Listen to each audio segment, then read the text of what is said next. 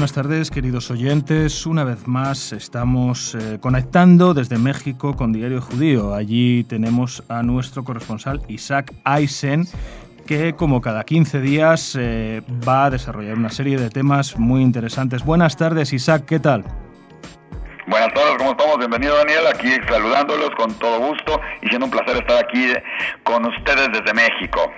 Lo mismo te digo, Isaac. Eh, ¿De qué vas a hablarnos hoy?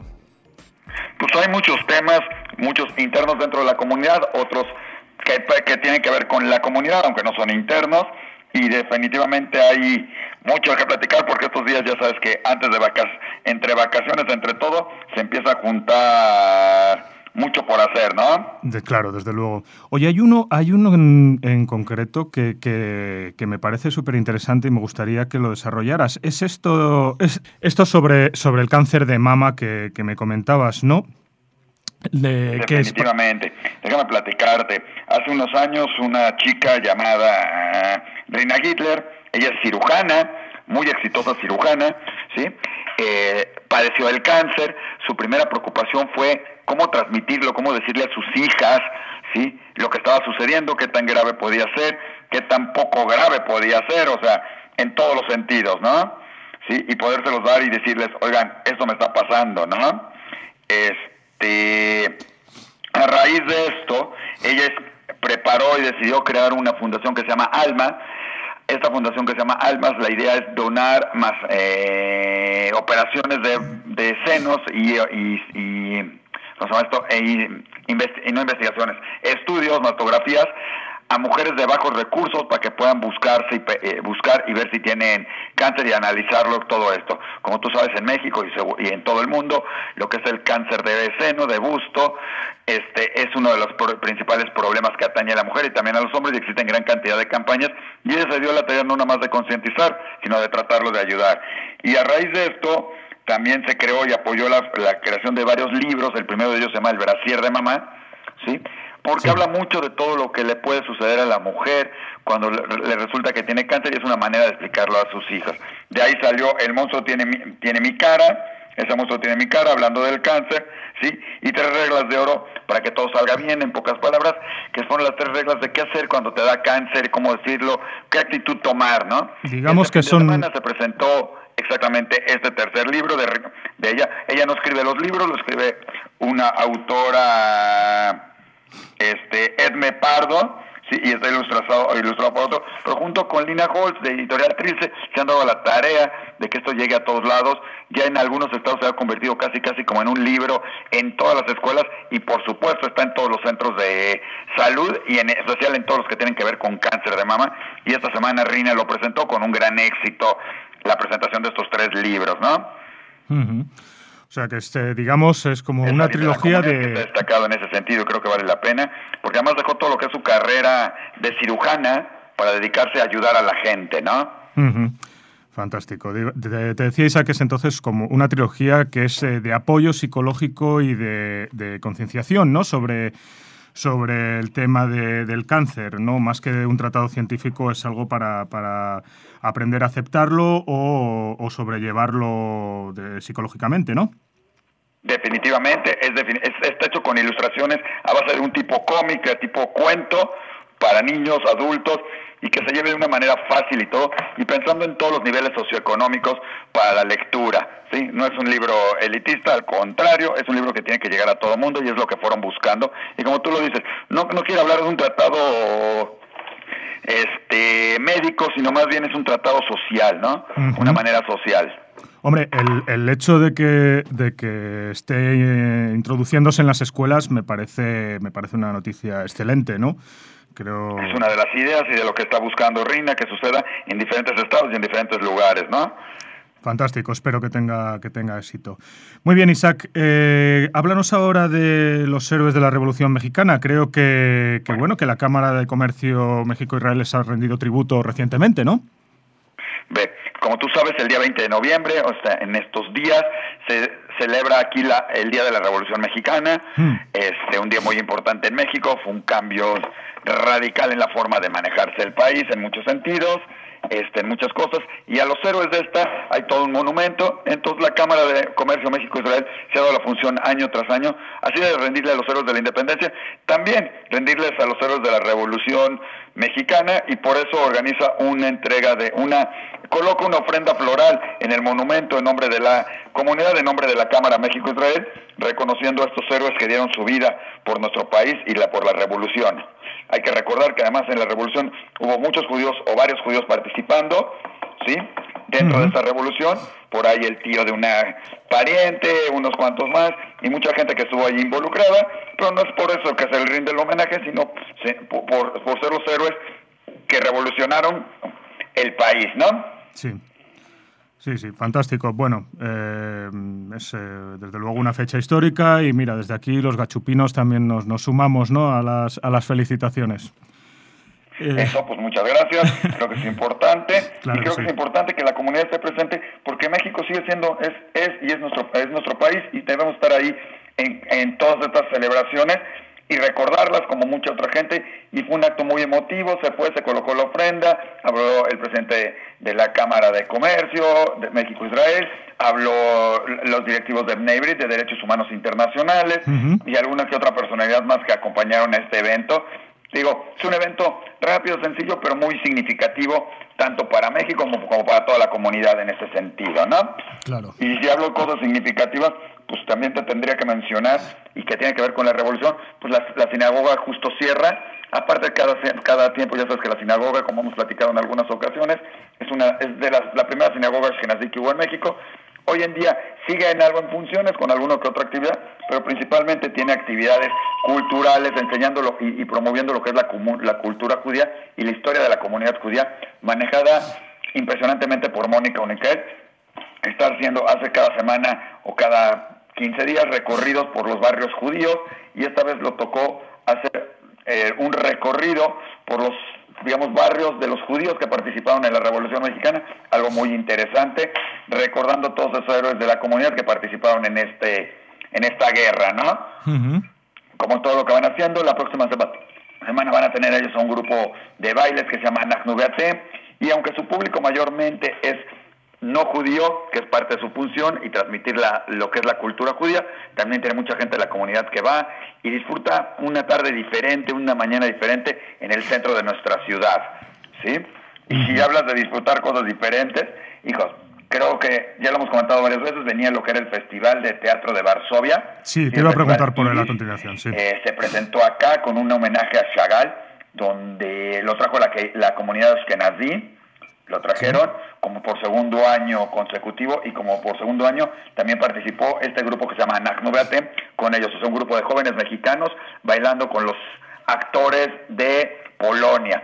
Hay que recalcar que, como tú sabes, es un teatro todo en yiddish, pero con traducción, tienes letreros arriba con traducción en un gran, eh, eh, una gran puesta en escena. Este año, como te decía, fue a nombre de Chagall y la idea era que se presentaba el cuadro a unos lados estaba un cuadro de Chagall y se interpretaba musical y, teatralmente. Un espectáculo sin igual que, bien que valió muchísimo la pena. Y ya nos estamos frotando las manos para el próximo año que viene para acá, que seguramente no será este mismo eh, grupo teatral, vendrá de algún otro lado o ya veremos con qué nos sorprende la comunidad así que cada año se está dando la tarea de traer este gran evento que revive el Yiddish, que le da una importancia, pero que además es una interacción musical y además una unión entre, los, entre las comunidades, ¿no? Fantástico. Otra visita que habéis recibido recientemente creo que ha sido la de David Grossman, ¿no? Sí, definitivamente. Estuvo por aquí el rabino David Grossman, este, muy importante. Como tú sabes, se le conoce como el rabino disco. Puedes escuchar una entrevista bien importante que le pudimos realizar y una bendición que mandó no nada más a la comunidad judía de México, sino a todas las comunidades judías del mundo, incluyendo la de España. Él es un rabino que eh, estaba en Israel, que su primera visita a una cierta zona fue llegando a una discoteca y topándose con lo que era una discoteca, no tenía la menor idea, igual entró, igual se juntó con jóvenes ahí y se convirtió en su centro de explicaciones de, estudios, esta discoteca durante un X tiempo, luego su casa se convirtió en la discoteca y a donde recibía a los jóvenes y tiene muchas anécdotas de las cuales nos platica, entre ellas la acción, la vez que tuvo que eh, recibir a 700 soldados de Israel paracaidistas que iban a entrar en la guerra del Líbano y que él, sin saber por qué, les prometió que si llevaban una moneda, un shekel, con una bendición, etcétera, etcétera, iban a regresar los 700 sin una sola lesión, sin ningún lastimado, sin ningún muerto. La bendición se cumplió y ellos vinieron a festejar.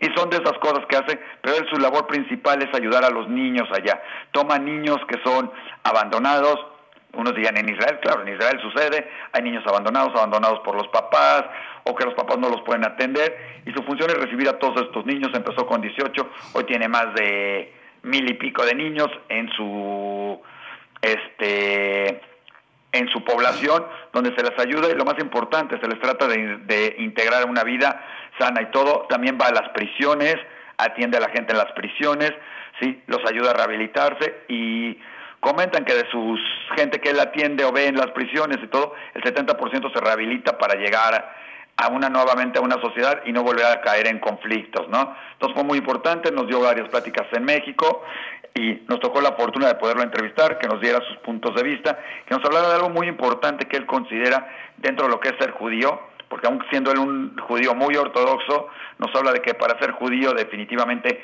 no tiene que ser este ortodoxo, y que él está a favor de que el judío que quiera ser ortodoxo por ortodoxo, no religioso, sí religioso, Ashkenazí, Sefradí, todos somos un solo pueblo y no tendría que haber ninguna división entre ellos y ese es uno de los mensajes que nos dejó dentro de todo esto, ¿no?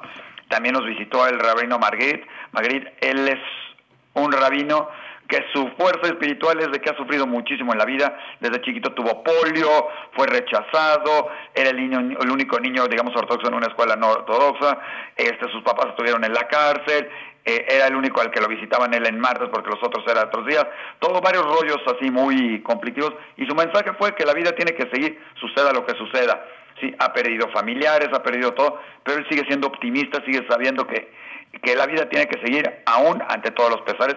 Y fue otra de las visitas que tuvimos acá en, en México. Como tú sabes, aquí recibimos constantemente gente que nos viene a inspirar a dar cosas y dentro de esas visitas también hay que comentar que la próxima semana tendremos visitantes de Sudamérica en el Festival Aleluya, vendrán de Argentina, de Brasil.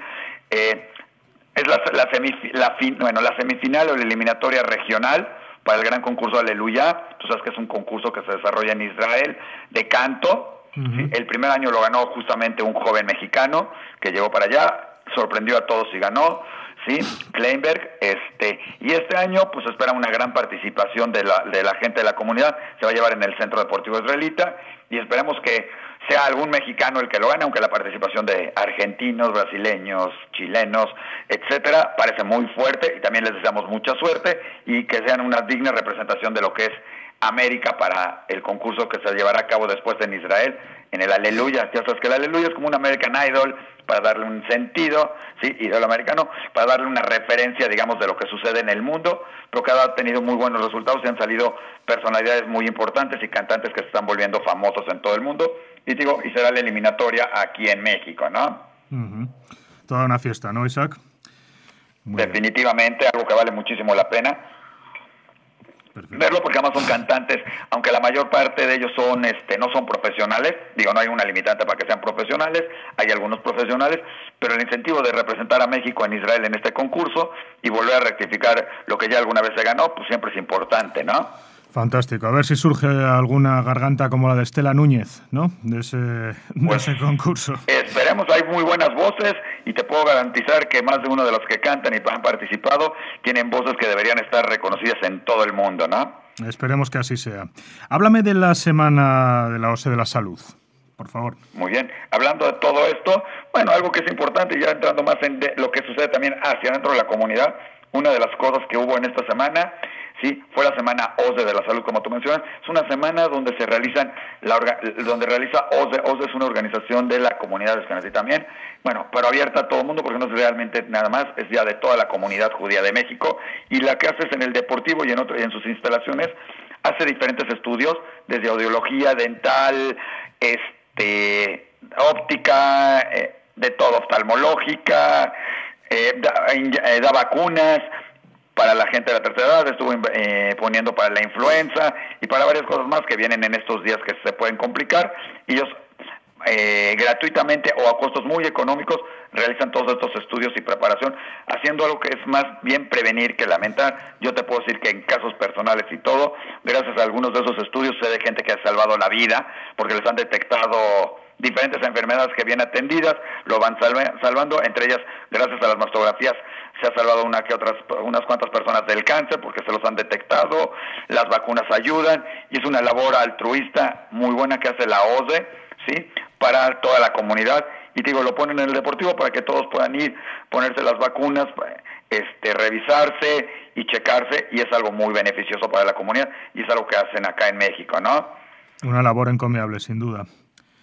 Definitivo, la labor que se hace en la México es dentro de la comunidad muy valiosa, dentro de eso mismo, pero no de salud, sino buscando también, como sabes, en México, como en todo el mundo, las situaciones económicas se van complicando, igual dentro de la comunidad judía, este, para, para muchos la comunidad es todo el mundo vive bien, no es cierto, hay mucha gente que no tiene dinero, mucha gente que tiene problemas o gente que tiene problemas en sus negocios. Entonces, pensando en esto y que los negocios no todos florecen tan rápido como era anteriormente, anteriormente conocías a tres, cuatro personas, platicabas con ellos, hacías negocio, salías adelante, hoy es mucho más difícil, las competencias son más duras.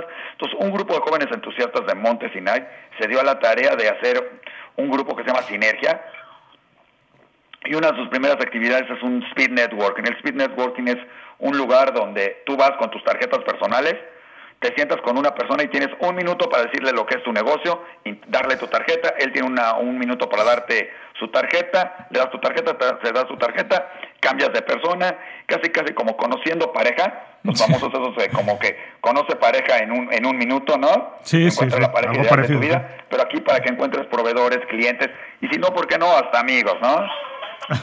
¿sí? y eso es básicamente lo que buscas hacer en este Speed Networking. Esperan bastante gente, no una más jóvenes, sino buscan gente de todos sentidos, desde dentistas, abogados, hasta los que tienen su propia empresa constituida, tiendas, que lo que buscan es pues encontrar un proveedor o un cliente nuevo y por qué no hacerlo dentro de la comunidad en este evento, ¿no? Es una gran iniciativa para reactivar ciertas cosas de la comunidad, ¿sí? Sí, sí, perfecto. El que sepa con, sintetizar y concretar su discurso en un minuto, pues mira, ahí tiene una herramienta a su disposición para para cerrar una posibilidad de negocio. Me parece muy buena idea. Eh, definitivamente, esa es la idea. Y que lleves, o sea, lógicamente no se va a cerrar mayores cosas ahí, porque la idea es de que trabajes y te llevas tus tarjetas y a lo mejor te llevas 20, 30, 40, 50. No se trata de una competencia a ver cuántas más te llevas, sino de saber qué hacer con estas tarjetas y, ¿por qué no?, aprovecharlas y sacar algún negocio beneficioso, que eso es lo que se busca, ¿no? Y, y relaciones a largo plazo donde todo el mundo salga beneficiado, ¿no? Esto se hace ya hoy en día en todo el mundo y esto se está haciendo hoy dentro de la comunidad judía en este evento que va a ser bastante interesante. Veremos cómo funciona y cómo lo toma la gente de la comunidad, ¿no? Fantástico, Isaac. Muy bien. Eh, bueno, nos vamos a ir despidiendo, pero antes quiero que me hables de, los cambios que ha habido en el Keren Ayesod. Te, voy a platicar y estoy dejando al final dos temas importantes, aparte ah. del Keren Ayesod. El primero es el cambio dentro de la división femenina. Salió Fanny Kaltum, entró Talia Tartakovsky, una labor encomiable que hacen también las damas de Keren Ayesod a favor de México, a favor de Israel y a favor de muchos lados. Pero la labor que hacen dentro hacia México, con todas sus campañas y todo de apoyo y hacia todas las comunidades, muy valioso. Cambian de presidenta, hizo una muy buena labor Fanny, esperemos que Talia, también lo haga. Dentro de esos cambios también viene ya el cambio de, de esta semana dentro de la comunidad de Ashkenazi que cambian de presidenta presidente, se acaba de dar el del deportivo y así iremos dando estos fines de semana, pero dentro de toda esta parte también eh, cosas interesantes que serían políticas y no políticas, por decirlo de alguna manera, y, y, lo dejé al final porque ese es el valor de lo que tiene, este es el Premio Nacional de Protección Civil que se entrega en México. Es un premio a, que entregó el presidente de la Nación, Enrique Peña Nieto, y entre los agraciados, como labor social, como gran, como gran actividad, como gran institución, le tocó a Cadena. Cadena, como ya hemos platicado muchas veces, es una institución de la comunidad que busca ayudar en momentos de desastre. Es el Comité de Acción en, para momentos de desastres naturales que se dan en, en, bueno, en México, diríamos, pero han estado en Siria, han estado en Kenia, han estado en Haití, se han dado afuera de eso, y en México han estado en muchísimos lugares. Tan era así que en los últimos acontecimientos del huracán Polo acá en México, de los huracanes, fueron los primeros en llegar, fueron muy agradecidos por el, gobernador de, de Baja California, por el secretario de Turismo y por otras cosas, y son los primeros que están en todo esto. Aparte montaron una aldea en Oaxaca donde están enseñando a la gente a cultivar café y varias labores más. Ya tienen también un curso de preparación en Israel y se han expandido impresionantemente, pero lo importante es que han sido reconocidos, no nada más por la comunidad, en este caso por el propio presidente de la nación que les, y por la gente y por el director de protección civil del país, dándoles un gran reconocimiento. Todos los discursos, las palabras, las felicitaciones y todo, lógicamente las pueden ver en diariojudío.com, pero eso es algo importante porque es una institución judía reconocida en el país, ¿sí? Y más que judía, es una institución mexicana que es reconocida por su labor para ayudar y creo que es algo que tendríamos que aprender todos eh, alrededor del mundo, ayudar a los más necesitados, ayudar a la gente que está en un problema, ¿sí? Cuando está cuando suceden estas tragedias naturales, como son huracanes, temblores, explosiones, diferentes cosas, ¿no? Que se van dando y eso es lo que ellos han dado. La parte más relevante de ellos es que no es nada más que ayuden y que con muchas otras instituciones nos juntamos y juntamos dos millones y medio de toneladas de comida y todo. No, no. Su importancia es que lo que juntan, además van y lo entregan mano a mano. Su lema es entregar las cosas mano a mano. ¿Por qué? Porque consideran que así lo hacen mejor, así no hay pérdidas en el camino, así llega la gente que tiene que llegar y no a la gente que no tendría que llegar. Lo ven, lo entregan, lo ayudan, ¿sí? Dejando en alto, muy en alto, el nombre de la comunidad judía de México, ¿sí? Y al país, porque como te he comentado, ya estuvieron en Filipinas, en Kenia, en Siria, en Haití, y eso también enaltece al país porque son de los primeros en llegar a ayudar y a dar esa, ese apoyo, ¿no? Entonces, que el que el presidente los reconozca, las altas instituciones los reconozcan como institución mexicana de ayuda y como una parte de la comunidad judía, creo que es un valor muy importante que tenemos que tener siempre presentes. Y como te decía, puedes ver todo lo de la entrega, diariojudío.com, ¿sí? y Radio Separat con la representación de Diario Judío, claro está. Fueron los medios que estuvimos de presencia ahí, los medios comunitarios que estuvimos ahí, invitados directamente tanto por cadena, por presidencia del nacional y por supuesto como medios reportajes, ¿no? Entonces creo que es importante para todos los medios, para todos estar, en, estar presentes en estos actos, ¿sí? ¿Sí? y darle el seguimiento a tan importantes reconocimientos, ¿no? Sin ninguna duda, y desde aquí, desde Radio Sefarad, mandamos nuestras más sinceras felicitaciones a Cadena y su ejemplar labor. Eh, como tú bien has dicho, muchas veces dudamos ¿no? de estas iniciativas altruistas que piensas, bueno, pero llegará mi dinero, llegará mi ayuda, se perderá por el camino, terminará en las manos inadecuadas y eh, pues esta, esta asociación que se asegura de que la ayuda llegue directamente a los necesitados. La verdad es que es una labor ejemplar y desde aquí pues creemos que el premio es más que reconocido y, ya como digo, reiteramos nuestras más sinceras felicitaciones, Isaac ojalá en ningún lado del mundo se requiera que esta gente vaya, pero cuando van es una labor encomiable. Deja comentarte además que todos los viajes que realizan no los paga cadena, los paga cada persona que va al viaje los paga directamente. Entonces, todo el recurso que se junta no es como otras instituciones que de beneficencia que de repente dicen, pues juntamos tanto dinero, de los cuales usaron gastos administrativos tanto, tanto en esto, tanto en esto. Cuando ves la ayuda, la ayuda llega disminuida. En este caso, y afortunadamente, el 100% de lo que se recolecta, el 100% se entrega, y como te decía, mano a mano. Fue impresionante cuando fue lo de Acapulco, fue impresionante ahorita con los cabos, y además la respuesta que tiene la gente para apoyarlos es impactante. Y lo más importante, involucran a muchos voluntarios jóvenes de la comunidad a los que se les está metiendo ese sentido de tikkun olam, tan valioso dentro de la comunidad judía del mundo, dentro del judaísmo, y esta es la gente que está aprendiéndolo, lo está aprendiendo vivencialmente, no nada más es que te platiquen, hay que ayudar, no, la gente se involucra, los jóvenes participan, se les capacita y vas a estas misiones a entregar la ayuda, ¿no?